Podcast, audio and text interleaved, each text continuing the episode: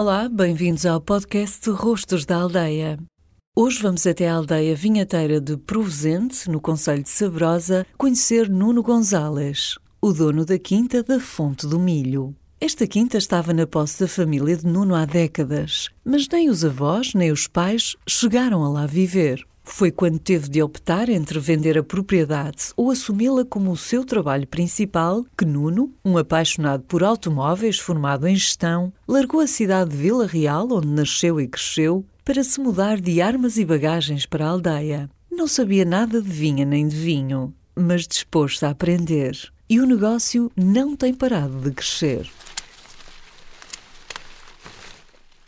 Isto é um pequeno projeto familiar, está na minha família desde 1933.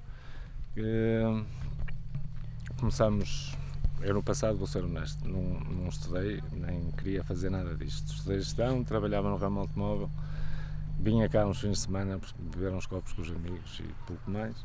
Entretanto, comecei a ganhar o gosto disto quando os meus pais faleceram. Os primeiros anos estava a pagar alguém da aldeia para fazer o trabalho mas não era sustentável, não estava a ver os resultados que gostaria. Entretanto, comecei-me a aproximar, comecei a vir a, a, acompanhar mais os trabalhos e há 12 anos tive que tomar uma decisão. Larguei o meu emprego e vim aprender tudo de novo.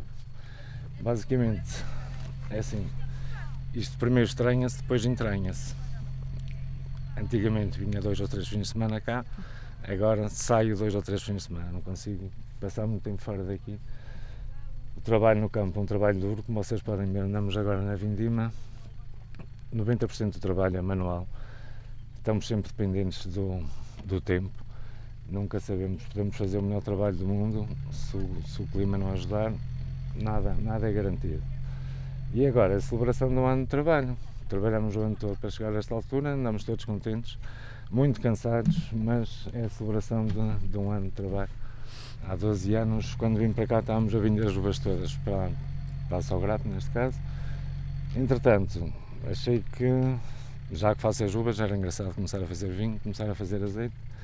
E em 2015 começamos a engarrafar com a marca própria.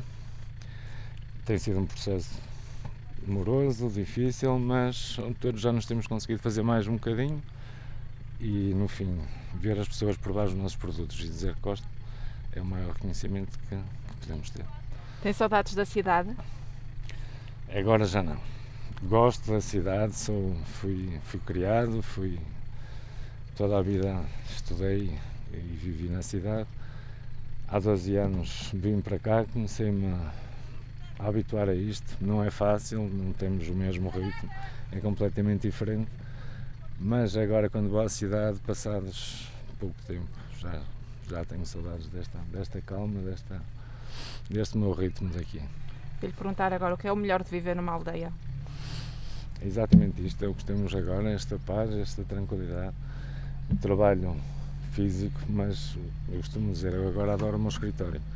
Quando trabalhava na Volkswagen tinha quatro paredes à minha volta e o meu escritório está em constante mudança. Todos os dias é diferente, por mais que pareça que isto pode ser monótono, não é? É exatamente o contrário, não passo a vida a correr de manhã à noite um contacto com as pessoas, as pessoas da aldeia têm feitios muito especiais, ao princípio não é fácil a gente conseguir se adaptar aos ritmos, às, às crenças, às... Mas, mas, depois, mas depois é muito engraçado. Conheça melhor a história de Nuno Gonzalez e a história de muitos outros rostos da aldeia em www.rostosdaaldeia.pt.